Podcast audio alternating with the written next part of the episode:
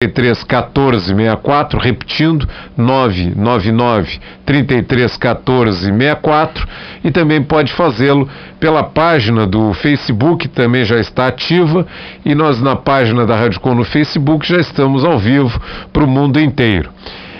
E hoje no espaço de entrevista nós vamos falar a respeito da Fundação Cultural Palmares. E está aqui para conversar com a gente, com os ouvintes da Rádio Com, o Clóvis André Silva da Silva, diretor do Departamento de Fomento e Promoção da Cultura Negra da Fundação Cultural Palmares. Clóvis, prazer em te conhecer e te ouvir aqui na Rádio Com. Bom dia. Bom dia, uma satisfação estarmos aqui nesse espaço privilegiado, né, muito importante, que são os veículos de comunicação. E para mudar a realidade uh, que vive as políticas sociais, principalmente as relacionadas aos negros, nós precisamos ocupar todos os veículos de comunicação, porque na verdade não há um debate de fato sobre essa temática, né? É uma coisa que ainda a sociedade e, e as autoridades têm medo de debater esse tema. E nós sabemos o porquê não debater esse tema, né? Exatamente.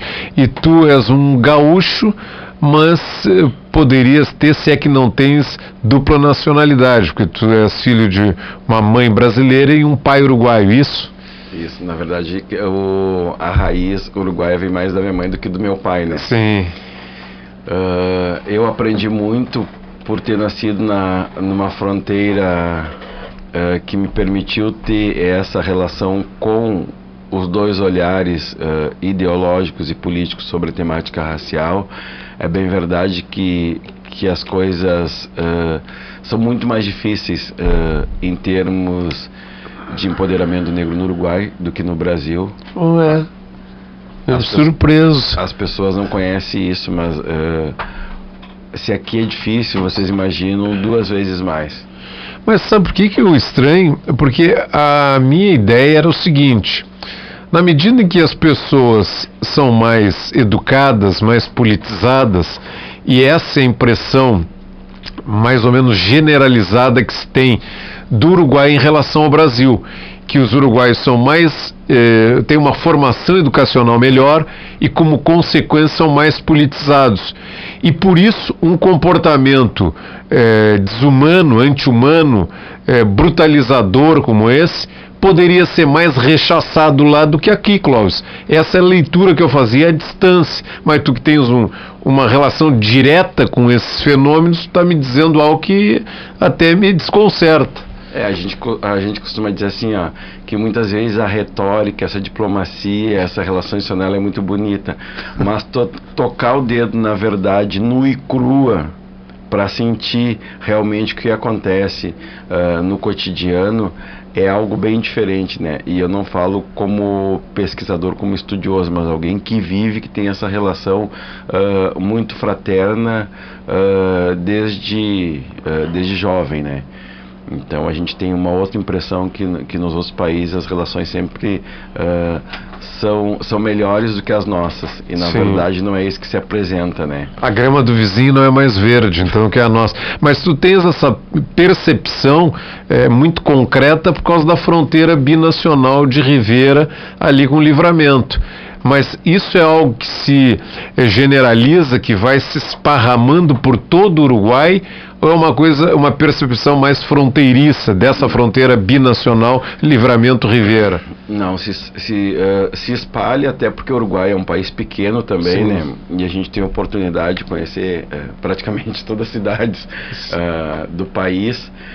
Em função disso, nosso trabalho com cultura popular nos permitiu ter essa relação com as manifestações culturais uruguaias então deu bem para perceber o próprio olhar, né? O preconceito, a discriminação, o racismo, ele fala no olhar. Ele, a pessoa não precisa abrir a boca, tá, tá visível. E alguém falava assim, ó, pô, séculos de escravidão, uh, o negro agora está empoderado. Empoderado aonde, gente? A gente não saiu do lugar, melhorar não foi o bastante. Sim. É figura de linguagem. Os ricos continuam mais ricos, os pobres mais pobres. e nós continuamos na mesma situação. Sim. A maioria das pessoas que sustentam a riqueza do país continuam sendo os seguranças, empregada doméstica, sensorista. Se a gente analisar, é um ou outro. Sim. A exceção da exceção. É. E a gente fica aplaudindo. Eu costumo dizer que o nosso papel, é, enquanto agente de transformação, é poder estar tá celebrando as pessoas que não tiveram oportunidade. Porque quem já ganhou notoriedade não está nem aí. Tem muito artista no Brasil, negro, uh, que ascendeu, óbvio, mas qual é a relação que ele tem com uma causa social para contribuir para que outros também tenham essa oportunidade? Um olhar norte-americano. Os, os afro-americanos são 17% da população e, no uhum. entanto, movimentam mais de 50% do produto interno bruto. Que é economia, é. que é mercado. Então, uhum. isso é poder. Isso. Só que o jogador de basquete, o cantor, o artista, ele apoia outros projetos diferentes dos nossos. Quais são os jogadores que apoiam outros projetos? Uh, quais são os artistas? É, é, muito diferente daqui. E essa, essa reação uh, do uruguaio racista em relação do homem branco, da mulher branca que são racistas no Brasil, que, que, diferenças tem entre o racismo que tu percebes lá e o racismo que tem aqui? Eh, se diferencia pelo que tu está dizendo. Aqui, uh, a diferença que tem uh, em relação ao Uruguai, que eu percebo, uh, é que aqui a gente consegue não debater, mas a gente consegue se relacionar. Sim. No Uruguai a coisa é, é muito áspera, é muito dura as pessoas passam por você e nem olham na cara. Tu diz assim no plano do relacionamento afetivo. Sim. É, é difícil ter um casa, casais assim entre brancos e negros, brancas e negras no, no, no, Uruguai, como tem já começa a ter aqui desde uma certa época. Lá tem, uh, não são muitos, mas existem, uh, na verdade, esse tipo de relação afetiva. Uh, porém, nas estatísticas eu não saberia dizer hoje, uh, ter uma afirmação do percentual. Sim. Porque esse, na verdade, é apenas um aspecto, né? Sim. Considerável. Mas é apenas um aspecto. Nós não podemos uh, ter como média, como base... As questões e, afetivas. Isso para poder mudar o contexto. Sim.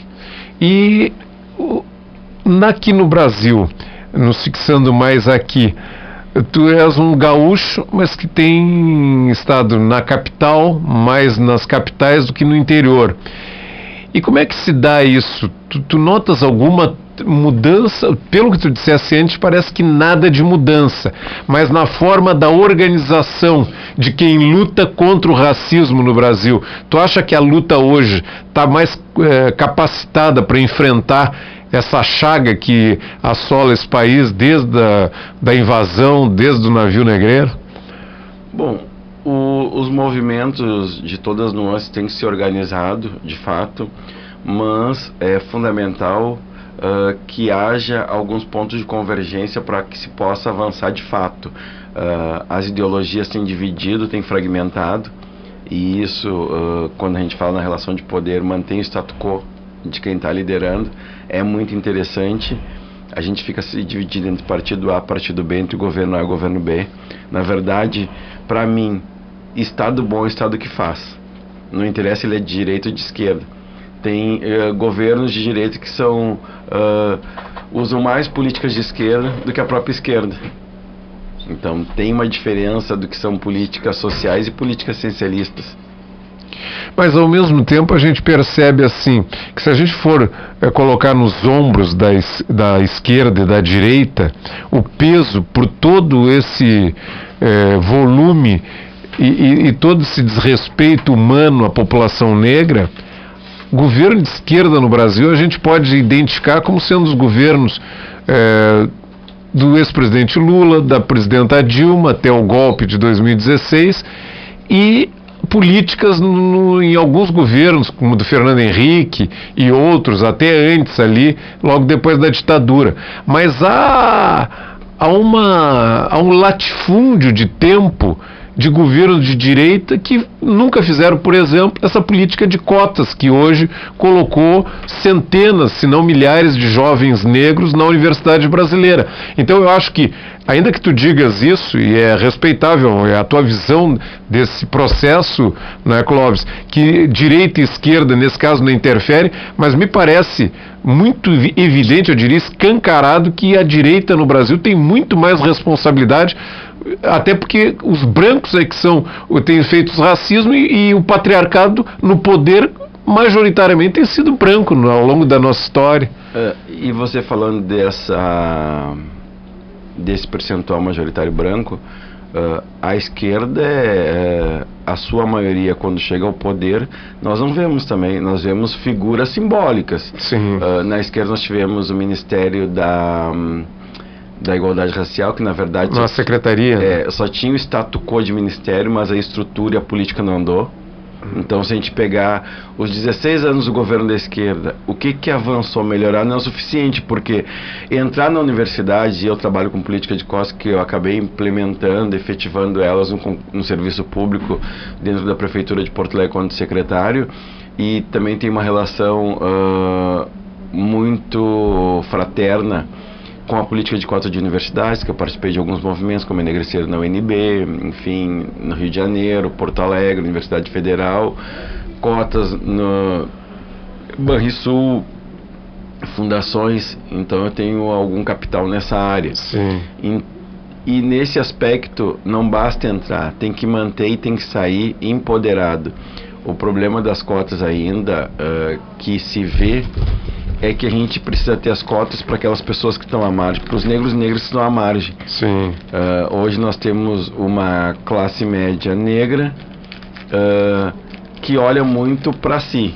Sim. Ela precisa também ter essa responsabilidade, porque se as ações afirmativas uma concessão, um benefício do Estado, nós temos que ter um retorno, uma contrapartida. Sim. Eu, enquanto cotista, eu tenho que assumir. Sim. Olha, eu fiz uma prova, eu não entrei pela porta do fundo, eu tive mérito, eu tive que tirar uma pontuação. Sim, é legal, é uma correção às distorções históricas que precisa, porque uh, em 1800 se falava na lei do boi, onde os negros eram proibidos de estudar e os filhos dos ricos fazendeiros uh, tinham bolsas de estudo nas escolas técnicas, nas universidades. Então, por isso que existe a 10639, enfim, todo esse processo. Mas a gente não pode fugir desse debate e dessa responsabilidade uh, enquanto cotista. Porque se tivesse realmente sido efetivada, fosse um case, as políticas de cotas, nós teríamos um outro contexto. Nós não podemos nos perder apenas na academia ainda é muito pouco, não é o bastante. Sim. Nós precisamos muito mais do que política de cotas. Nós preciso, precisamos ocupar espaços realmente de poder. E não é um aqui, outro acolá. E quando eu digo que uh, eu falo com muita tranquilidade entre direita, centro e esquerda, as pessoas tiveram boa intenção. Fernando Henrique, olha, uh, encaminhou uma delegação para a Conferência Mundial de Durban. Ah, foi uma coisa simbólica? Foi, importante. O Lula criou a CEPIR, foi uma coisa importante? Foi. Mas uh, acabou se perdendo em si, tanto é que já não existe mais. Uh, hoje a Fundação Cultural Palmares uh, vem resgatar o seu protagonismo, porque é um órgão de Estado, de fato. Os outros todos foram órgão de governo. A Fundação Cultural Palmares é criada em 22 de agosto de 88, quando o Brasil reconhece publicamente que é um país racista e que precisa fazer alguma coisa. Sim. Então esse é um órgão perene, permanente uh, e para sempre. Diferente de outros órgãos que são criados pelos governos, né? Que são transitórios e, e jogam um papel mais de contemplar alguma demanda propriamente de campanha. Sim, sim, sim. Então isso não tem funcionado. Mas a Palmares é aquela coisa que uh, vai ter para a vida toda, até pelo, pelo seu propósito, né? Então, assim, uh, fruto da Palmares uh, uh, foi publicada também a lei de combate ao racismo, que torna crime imprescritível e inafiançável, que infelizmente não está na vida, né? Tem muitas leis que, se fosse efetivado, nós teríamos uma outra conjuntura política e social no Brasil. nós temos milhares de leis que não são efetivadas. E os conselhos de direitos também, eles precisam jogar um papel nesse processo, que é o de fiscalizar, de exercer o controle social, que é uma matéria-prima da qual o país se ressente Sim. muito. Se reclama demais, se faz de menos. Não basta ir para a rua, nós temos que ter um propósito para ir para a rua porque senão se transforma em mais um movimento e não algo efetivo. Nós estamos ouvindo aqui na Rádio Com o Clóvis André Silva da Silva, que é diretor do Departamento de Fomento e Promoção da Cultura Negra da Fundação Cultural Palmares, aqui na Rádio Com às 9 horas e 21 minutos. Eu gostei porque o, o, o Clóvis aí disse assim, abertamente, e, e como a Rádio Com ela é uma rádio transparente, que tem uma, uma linha editorial cristalina, é uma rádio de esquerda, que é de sindicatos de trabalhadores e trabalhadoras de esquerda. E eu, é, não só porque a rádio é de esquerda, mas se eu estivesse fora daqui, se estivesse numa rádio que não fosse, eu continuaria sendo um cara de esquerda. Então, por isso que eu fiz essa argumentação, né, é, chamando o Clóvis para uma é, reflexão que ele é capaz de fazer pelo preparo que tem. E eu digo assim, a, até para insistir nisso, porque eu acho que é um conteúdo que ele não só nos coloca em posições com, ou interpretações diferentes, mas ele pode contribuir para a sociedade também e, examinar a realidade social política do nosso país. E eu acho que isso é educativo, isso para mim é o papel de uma emissora, ainda mais uma emissora comunitária. E aí eu digo assim, ó, quando eu disse que a esquerda fez mais, e eu posso até dizer proporcionalmente, porque teve muito menos tempo no poder, o Clóvis também pode eh, reconhecer que eu não disse que fez tudo, né? E que deveria continuar fazendo. Mas aí eu vou fazer uma argumentação a meu favor. É que quando vem o golpe que é da direita, e para mim é um golpe, em abril de 2016, contra o mandato legal e legítimo da presidenta Dilma, se interrompe ao que a gente poderia dizer, daria continuidade à política de cotas e ampliaria a política, faria melhor do que já tinha feito. Isso aí não se tem como saber, porque a história não lida com essa impossibilidade, que é a interrupção do mandato. E aí vem o atual governo que é o governo que cujo presidente falou, referindo-se à população negra, segundo vários relatos, eh, se eu não me engano, em Alagoas, ele foi se referir a uma comunidade negra e falou em arrobas, ou em num peso exagerado e fez uma medida que se usa para animais. Então, eu fico pensando assim, com esses governos que estão seguindo ao governo da presidenta Dilma e da esquerda, que eu defino como esquerda, evidentemente que não daria para dar uma continuidade. Então, novamente, abruptamente se quebra uma ideia que não estava completa, que poderia ter insuficiências, imperfeições, mas na, no meu olhar, Clóvis, fez avanços eh, no que diz respeito às carências históricas da população negra. Com certeza, nós, nós reconhecemos avanços, até porque todo e qualquer governo ele produz algum tipo de resultado. Sim seja em maior escala e menor escala. Uh, eu digo que hoje não dá para fazer uma avaliação uh, em relação ao atual governo, porque é um governo que está uh, aí há 10 meses, tudo tem que ter tempo para a gente poder mensurar. Uh, em relação à fala do presidente, olha, o presidente fala tantas coisas.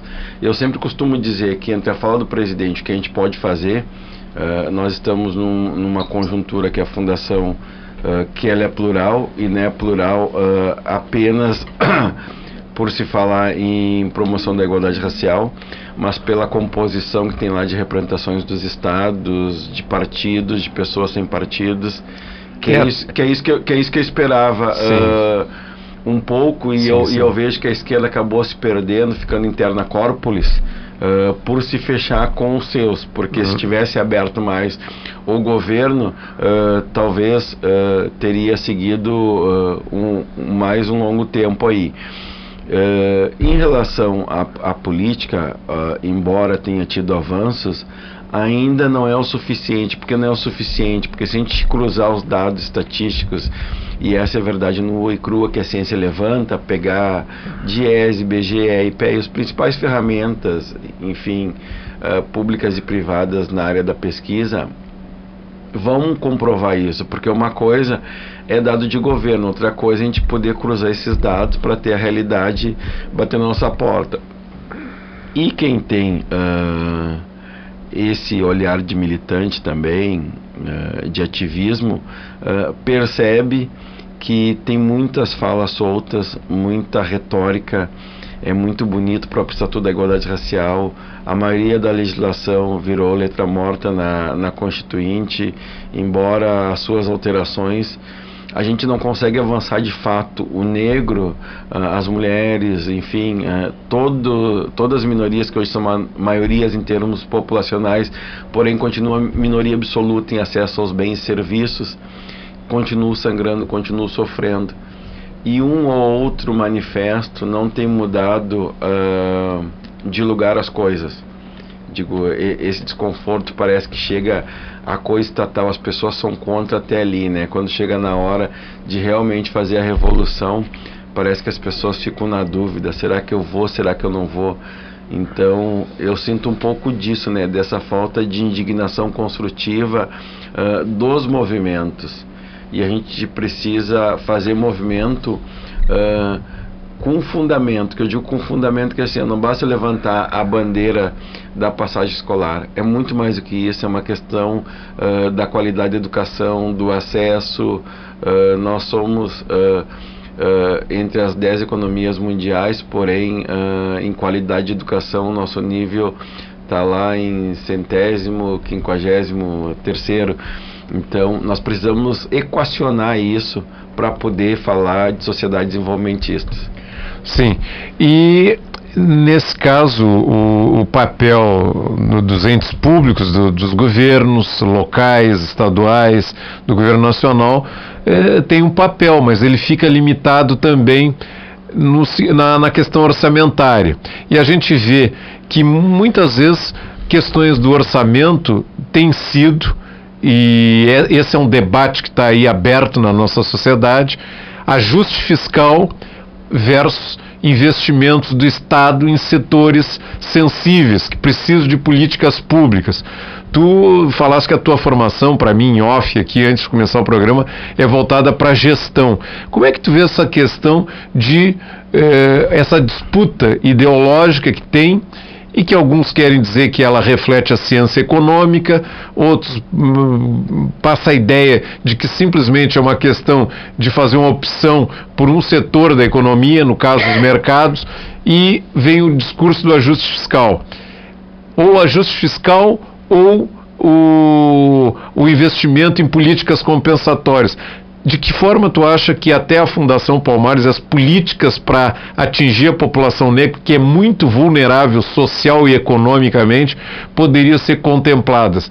Qual o olhar, qual o caminho que tu achas que poderia atender melhor as expectativas de quem historicamente foi colocado à margem? Nós precisamos, na verdade, uh, quando se fala em, em orçamento, eu logo penso na gestão Gestão é planejamento. E eu Sim. tenho uma experiência uh, de uma visão empres empresarial na gestão pública por resultados.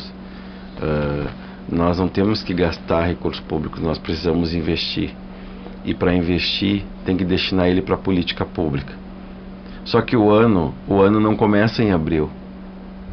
O primeiro orçamento ele começa em janeiro e já é um hábito do brasileiro. Não, chegou férias, carnaval, aí quando vai uh, voltar para o trabalho, já tem contingenciamento, que é natural de qualquer governo. Sim. Então aquele 100% já não é mais 100%. Já cortou 20, 30%. Aí até executar já diminuiu mais um pouco. O que, que eu vejo? Falta a adoção de planejamento estratégico, para que essas políticas sejam efetivadas. E também, por outro lado, falta promover ação, afirmativa, eh, ação formativa. Sim. Uh, nós tivemos uma experiência na Secretaria de Estado da Cultura, uh, onde no fundo de apoio, que é recurso direto, premiação, enfim, uh, se recebe um percentual da Lei de Incentivo à Cultura e nós recebíamos no, nos editais de 60, 70 inscritos, produtores inscritos.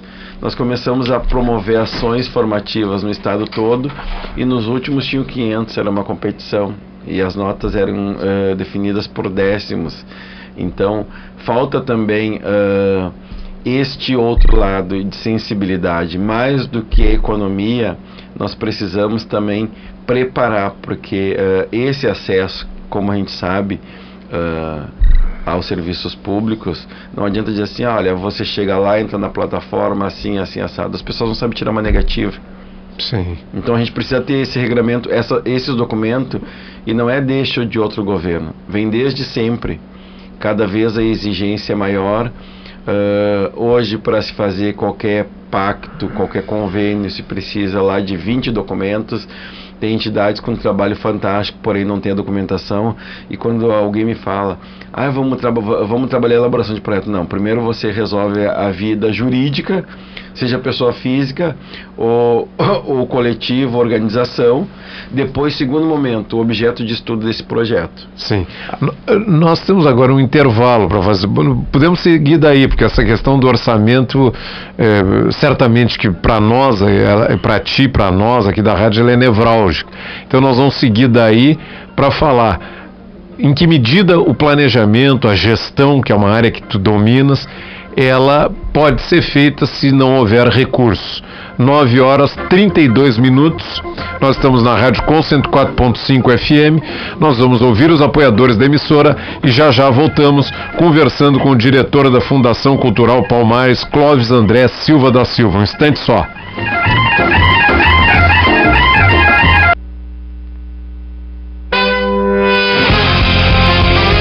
Coletivo Amu, todas as terças das 20 às 21 horas na Rádio Com 104.5 FM. Conheça, viva e apoie o movimento underground.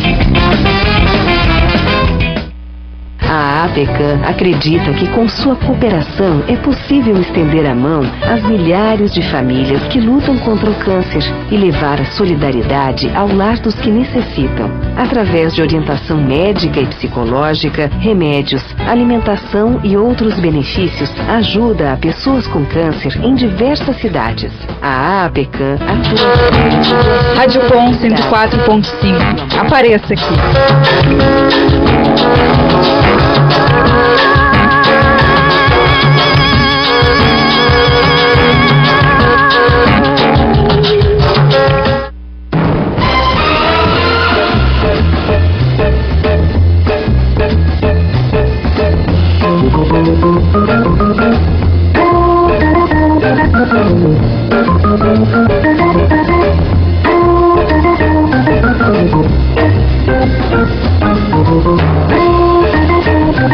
De volta aqui na Rádio Com, 9h34, 9 horas 34 minutos desta manhã de segunda, 4 de novembro. 4 de novembro, já virou a folhinha, já estamos no 11 mês do ano, logo ali é Natal, vira e terminou o 2019.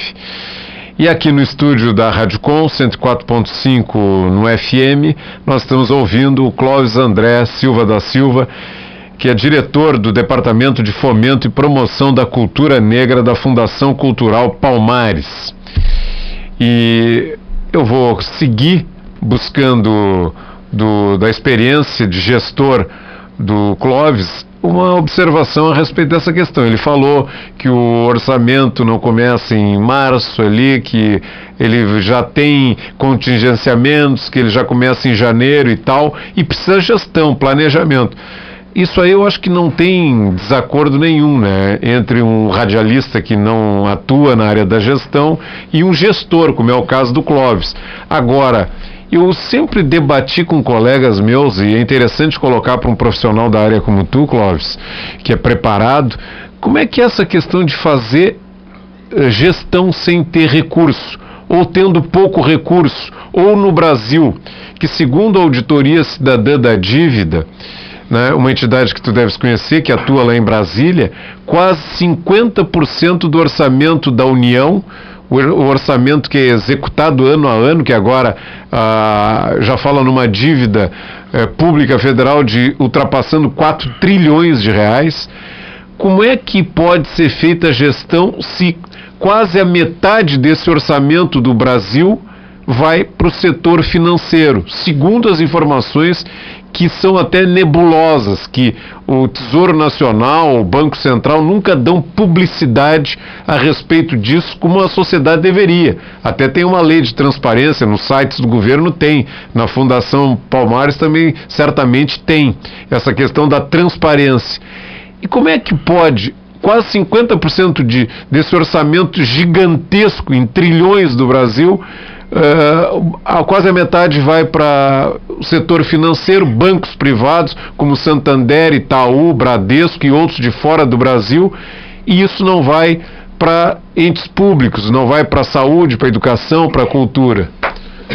Na, na verdade, a questão da dívida é, não é da dívida ativa, não é apenas da questão federal, mas se a gente pegar que o próprio Estado do Rio Grande do Sul está quebrado, Sim. aonde tem 70% da folha comprometida com ativos e inativos, uh, três meses de salário atrasado, o outro governo atrasava um mês, a prefeitura de Pelotas também está atrasando, enfim, não é o, uma realidade da prefeitura de Pelotas ou do governo do estado, mas de muitas prefeituras pela falta de gestão que se endividaram, muitos governantes sem responsabilidade, e aí quando se fala de ir para o mercado privado, uh, nós também tivemos desvio de milhões de recursos, uh, são vários gargalos, uh, fora a falta de gestão, o desvio, a corrupção, enfim, são vários fatores. Para mim, esse percentual de ir para o privado é apenas um dos focos não é o mais importante, porque se a gente for analisar os bilhões, os trilhões que foram uh, desviados dos cofres públicos, uh, não só a nível federal, mas a gente também tem, tem muito, muito desvio também nos estados e municípios, tanto é que uh, nós temos uma conjuntura política aí uh, de mudança, 50% do Congresso Nacional mudou, mas a minha preocupação maior é que essa mudança, o novo, será que é tão novo assim? Uh, mudou 50%. Eu li no de New York Times uma crítica que foi feita à atual conjuntura política do Brasil. Uh, mudou sem mudar, porque parece que 50% que mudaram de pessoas com menor idade, pessoas do mercado, uh, é mais conservador do que as outras legislaturas, né? Então, às vezes assim, ó, o jovem, a roupa nova, eu fico com a experiência. É, então nós precisamos uh, equacionar e realmente a gente precisa discutir. Se, se, temos que discutir a temática racial abertamente uh, na sociedade que é um debate que o Brasil nunca se propôs a fazer se faz uma discussão que outra com todo respeito aos estudiosos, aos pensadores, mas nunca se debateu a flor da pele um debate autêntico das relações de poder entre negros e brancos, homens e mulheres. Se faz um movimento daqui ou dali, é a velha política do senhor de engenho, entende? Não é interessante resolver. Então, uh, nesse aspecto, eu reputo que também uh, nós precisamos discutir uh, mais economia. A população não se interessa por isso. Ah, não, não tem nada a ver com isso.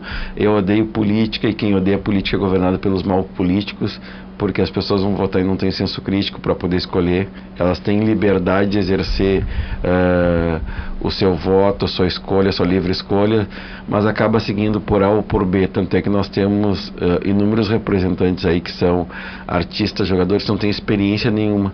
São figuras folclóricas e, e, não é só no Nordeste, uh, no Rio Grande do Sul, se a gente pegar a nossa bancada também, qual é o verdadeiro compromisso que tem as próprias emendas parlamentares, por mais que sejam impositivas aí, elas eram troca de moeda em eleições. Hoje não funciona mais isso, não está fidelizando mais, graças a Deus. Então, nós entendemos que o brasileiro precisa discutir essas relações sociais, mas precisa também discutir mercado, precisa discutir economia, para que a gente possa mudar a ordem das coisas. Sim. 9h40, o jornalista Fábio Costa, aqui no, ao vivo da página do Facebook da Rádio Com, diz: Bom dia, Regis, querido. Bom dia, meu irmão. Bom dia ao Clóvis também. Uma pergunta para ele: Em quais aspectos a Fundação Cultural Palmares avançou da gestão do ex-ministro da Cultura Gilberto Gil para cá, sendo que temos políticas no Ministério da Cultura implantadas? Como os programas Pontos de Cultura e Procultura. Clóvis. Olha, o, A Fundação Cultural Palmares é um órgão vinculado uh, e os pontos de culturas é uma era uma política do Ministério da Cultura, hoje Ministério da Cidadania, e não propriamente da Fundação Cultural Palmares. Uh, a Secretaria de Diversidade Cultural que comanda os pontos de cultura. Eu tenho o, uma vivência, uma experiência no estado do Rio Grande do Sul, onde foram pactuados entre a Secretaria, que era, eh, era uma parceria do Ministério com a Secretaria de Estado, uh, para atender e identificar os fazedores de cultura, da Lei da Cultura Viva, do Plano Nacional, do Plano Nacional, Sistema, Fundo de Cultura, que eram os pré-requisitos para esse sistema e contemplar as boas práticas. Nesse aspecto, a maioria acabou devolvendo recurso por falta de gestão também. Aí, mais uma vez, a gestão.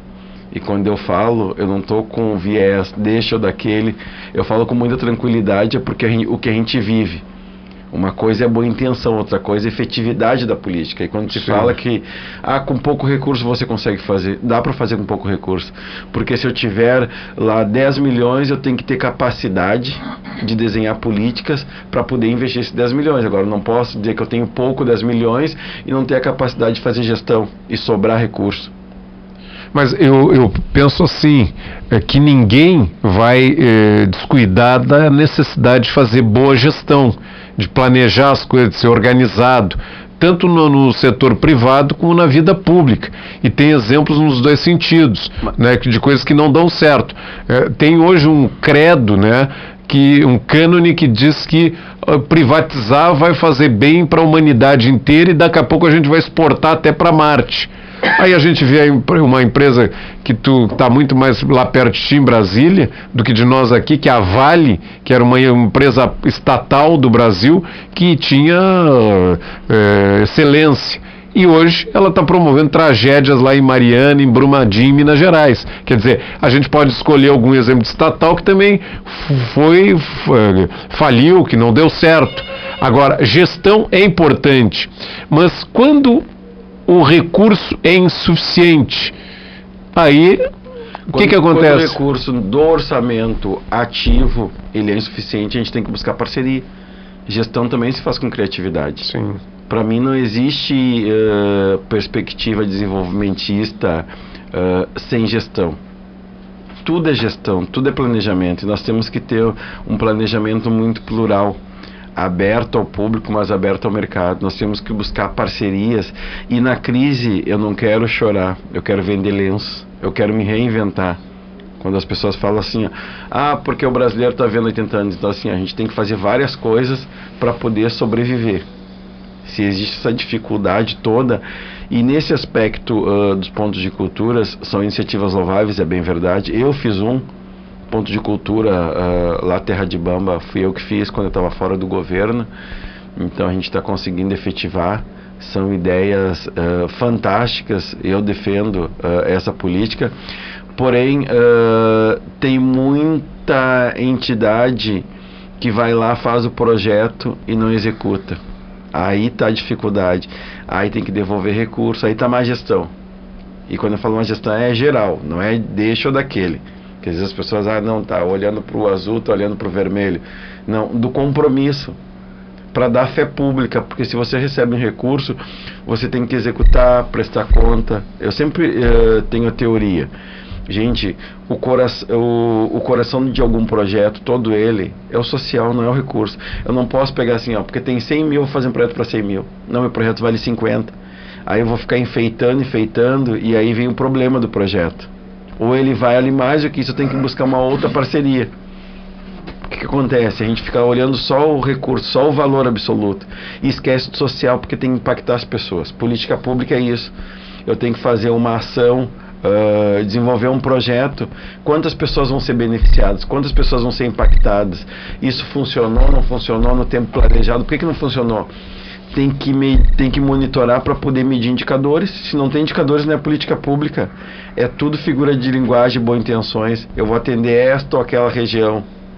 Aqui nós temos um exemplo clássico nas últimas eleições. A região sul, aqui Pelotas, Rio Grande, as fronteiras acabam definindo quem é o candidato a governador, quem é o vencedor. Porque ela fica esquecida. É que nem nós temos no país a política do café com leite, que eu costumo dizer. É Rio, São Paulo, Salvador Minas. e Minas. A centralidade de todo e qualquer recurso está ali. E para fazer diferente, o Rio Grande do Sul precisa buscar, precisa ter outras iniciativas para poder disputar. Agora, se ficar só esperando, ó, quem sabe o governo olha para mim.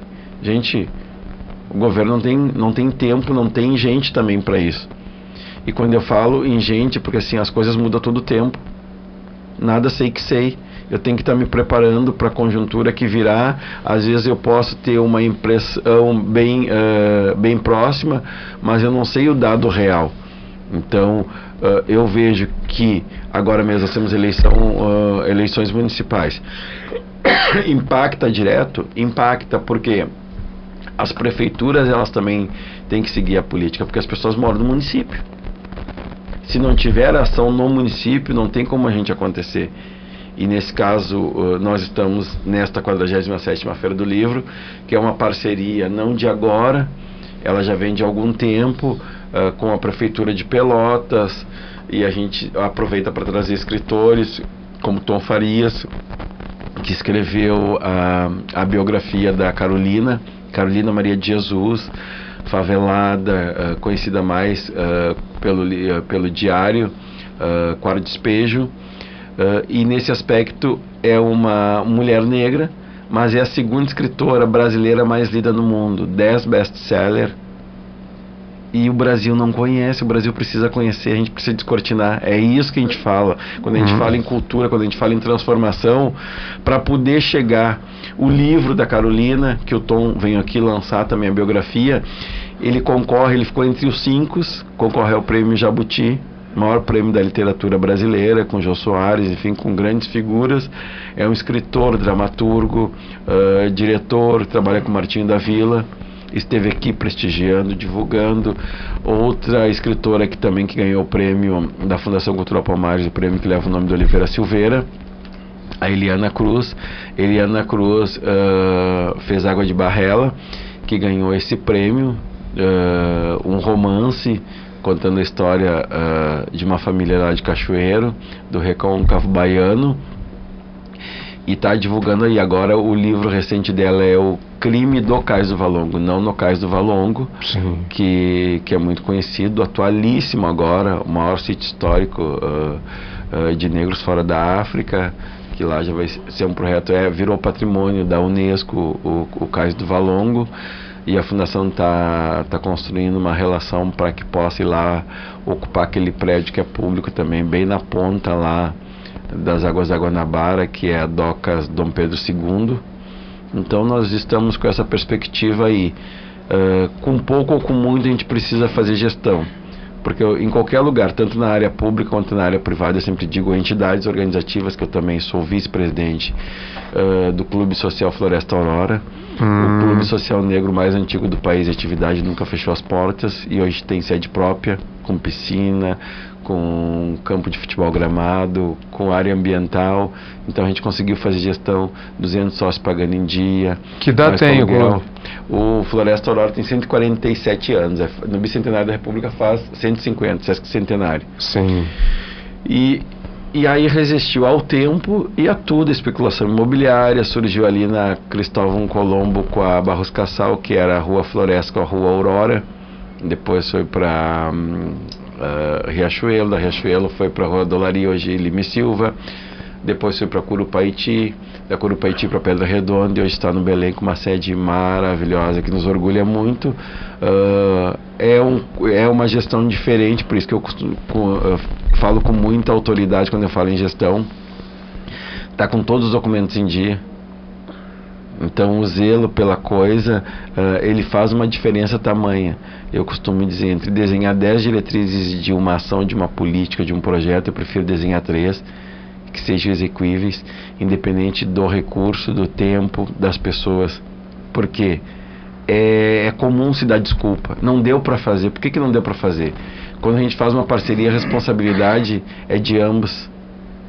Como eu sempre cito minha conta, né? Eu preciso ser um outro para ser eu mesmo. Essa relação humana de sensibilidade. Sim, tem que Porque ter senão a gente fala daquele empatia. mercado tradicional. Ah, eu, pagou, levou, entende? Relação patrão-empregado. Isso que a gente precisa mudar. Tem que ter empatia, não, não resta dúvida. Mas eh, tu dirias que os, os, reitores das universidades brasileiras, e eu estou falando de educação eh, superior, como poderia falar dos diretores das escolas municipais, tanto lá da tua cidade, Livramento, como aqui da, de Pelotas, como de Porto Alegre, como em Brasília. Esses diretores, reitores, todos eles, quando uh, todos fazem uma queixa em uníssono que falta recursos para saúde, para a educação, ou os gestores que pegam e tem um programa de saúde no Brasil que é referência para o mundo, a, o desenho, o arcabouço dele, como foi eh, inspirado na Inglaterra, em Cuba, etc. E aí os reitores das universidades, os diretores das escolas, tanto municipais como estaduais, dizem que não tem recurso, não tem dinheiro. Então, será que em nenhum momento esse orçamento que está indo para o setor privado, estão eh, despejando toneladas de dinheiro nos cofres de bancos e não falta dinheiro para educação, não falta dinheiro para saúde, para cultura não falta, até para a cidadania, para desencadear processos como os importantes processos que a Fundação Cultural Palmares, com mais dinheiro, uma gestão eficiente não faz mais do que com, mesmo que faça bem, uma boa gestão faz menos. Me parece isso tranquilo, né, Clóvis? Eu, eu, não tô, eu não estou dizendo aqui que com mais dinheiro se possa fazer mais. A gente precisa ser efetivo, porque assim, não basta apenas ter, ter mais dinheiro. Porque a gente vê uh, a fio a cabo uh, a maioria das estruturas devolvendo recurso.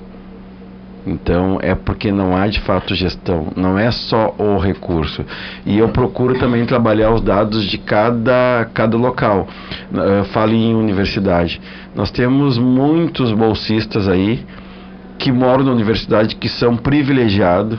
E, e eu conheço uh, tanto a nível de Rio Grande do Sul, Brasil, fora do Brasil, Aí assim, ó, uh, já tiveram oportunidade, aí continuam sobrevivendo, morando na universidade com bolsas. Nós temos que rever esse processo. Eu acho que assim, ó, uh, uh, pegar e fazer a crítica por ela mesmo não dá. Nós temos que ter dados e confrontar esses dados, essa, essas realidades Óbvio, uh, tem que se investir sempre em educação, maior orçamento em educação, saúde. Uh, eu estou de acordo com isso, até pelo meu lugar de fala. Porém, tem muitas relações que nós precisamos discutir. As cotas, a melhorar, melhorou. É o bastante? Qual é o impacto das cotas? Eu pergunto assim, ó, se o, se o governo que saiu uh, colocou milhões de negros e negras na universidade, qual foi uh, o, o, o, pensamento crítico formado por essas pessoas que não fizeram a revolução. Aí as estatísticas mostram que. Uh, Mas qual revolução? E em que tempo? Eu, eu, em que tempo que eu digo assim, ó, as cotas já estão aí há um bom tempo, porque uh, a adoção de cotas vem desde os anos 2000. Uh, tanto na esfera pública de concurso, claro que cada um no seu tempo, nos municípios, Estado, União, elas vêm, uh, vêm contemplando em um número significativo. Não, a gente não pode dizer assim, ó, ah, são milhares, não. Já são milhões de negros que ascenderam uh, na, no processo de cotas. Uh, como nós temos milhares de advogados negros, e aí o compromisso. O, o, o que eu sinto falta é do compromisso dessas pessoas que ascendem aos espaços de poder. A gente não consegue ter uma ouvidoria em nenhum órgão público porque não tem profissional especializado. Porque não basta eu ser negra, tem que ter o compromisso com aquela luta, porque as pessoas, a gente já colocou tanta gente e aí, ao invés de fazer um serviço uh, afirmativo, ela acaba desconstruindo, porque ela sofre processo de branquecimento. Aí ela vai para Casa Grande, para os palácios, é aqueles discursos maravilhosos e eu digo tocar ali na ponta, na política pública, destinar recursos, que a gente tem uma, uh, uma dificuldade uh, nessa função, de demandas, porque não chego. Eu Sim. costumo dizer nos lugares, olha, gente, vocês têm que demandar. Eu não posso saber a realidade de Pelotas, de Caxias, enfim, uh, do Acre, da Bahia. A gente trabalha em função da demanda, a gente não vai identificar assim, não, eu vou lá porque é o meu reduto, então eu tenho que atender o Rio Grande do Sul porque eu sou gaúcho. Não, a gente tem que pensar uma política nacional que atenda também o Rio Grande do Sul. Mas não só o Rio Grande do Sul, uma parcela vem para cá. E as outras regiões. Eu costumo dizer que eu fui para Palmares também uh, para pensar uma Palmares verde e amarela, uma Palmares do, do Estado brasileiro como deve ser. Assim como nós estamos na Feira Literária de Pelotas, nós estaremos nesta semana também em Alagoas. Uh, esse mês nós vamos fazer a Flick também em São Paulo, uh, Paraty, Rio de Janeiro, enfim. É, é poder estar tá desbravando e possibilitando, assim como esses autores que vierem, ainda nós temos o Elis Couto e a Gisele Gamba que virão na feira aqui, a própria peça teatral que é feita por artistas cariocas, que vai estar de forma gratuita com a parceria e o fomento da Fundação Cultural Palmares na Biblioteca Pública aqui de Pelotas, dia 6 às 19 horas. Então, movimentar, mexer nessa fruição, nessa possibilidade, ao invés eh, de contratar grandes nomes da cena nacional, a gente oportunizar aqueles que precisam uh, ter esse lugar de fala para poder ganhar o mercado, né? Sim. Aí a gente fala de transformação. Sim. E eu te perguntei em que tempo a revolução, porque convenhamos, num espaço de tempo de 519 anos, tu ter uma política para incluir a população negra depois do massacre histórico, um processo revolucionário não, não vai se dar assim no estalar de dedos, é uma coisa que demanda uma formação. E eu, eu insisto, o patriarcado pode ter perdido circunstancialmente o poder político, patriarcado branco, Sim. mas não perdeu o poder econômico. Não. Então ele pode selecionar quem é o homem negro ou a mulher negra que vão chegar nos, nos locais mais privilegiados eles ainda escolhem isso. Então, possivelmente, um homem negro que tem uma boa formação e que quer quebrar com esse modelo, ele vai ter, entre outros concorrentes dele, possivelmente até pessoas negras que não querem fazer essa ruptura. Com certeza. Eu costumo dizer assim, ó, não basta ser negro, tem que ter uma consciência, não uma consciência negra, mas uma consciência, nós estamos com uma consciência cidadã. Uh, a igualdade ela não é material, ela é igualdade de oportunidade para que a gente possa, uh, no mínimo, equiparar, ter essa condição uh, de poder mostrar a capacidade. E, e, o cenário mostra hoje: nós temos grandes figuras, os próprios artistas, não vamos longe. Ah, dá uma declaração, sofri racismo, coisa e tal, aí aquilo ali passou, a pessoa ganhou mídia e deu. E qual é o envolvimento Sim. dessa pessoa com a Sim. causa, com a luta? Eu me sinto extremamente desconfortável uh, quando tem um juiz negro que não tem uma opinião sobre a questão racial, uma opinião formada, que, que ele possa manifestar, que ele possa fazer um artigo para a Folha de São Paulo, para o Globo, para o Jornal Regional. Então, advém disso também. Ah, não, mas eu não vou fazer isso porque senão depois aquele espaço que eu tinha lá eu vou ser prejudicado. E a gente, quando eu falo que a gente não discute Uh, em nenhum momento.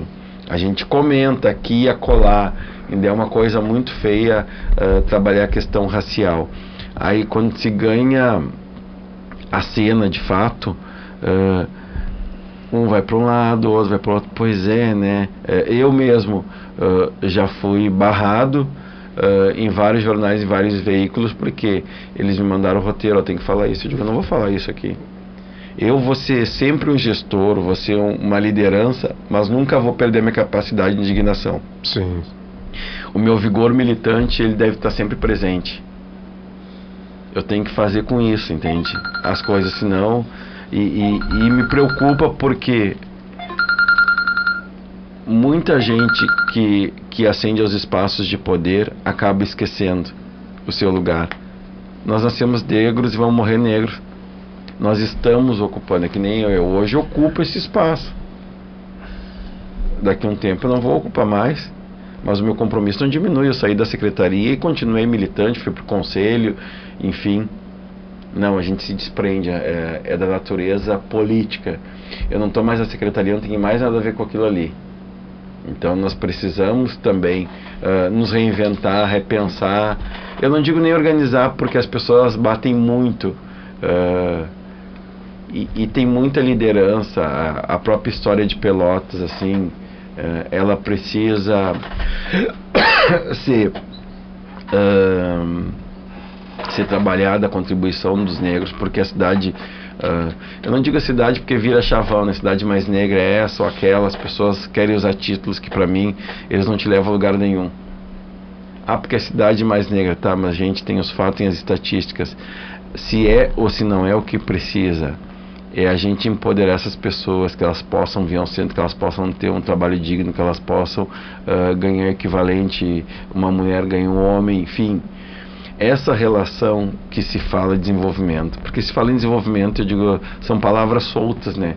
Sem pensar economia, sem pensar inclusão, apenas, ah, não, os indicadores, nós estamos lá, quarta, quinta economia do mundo.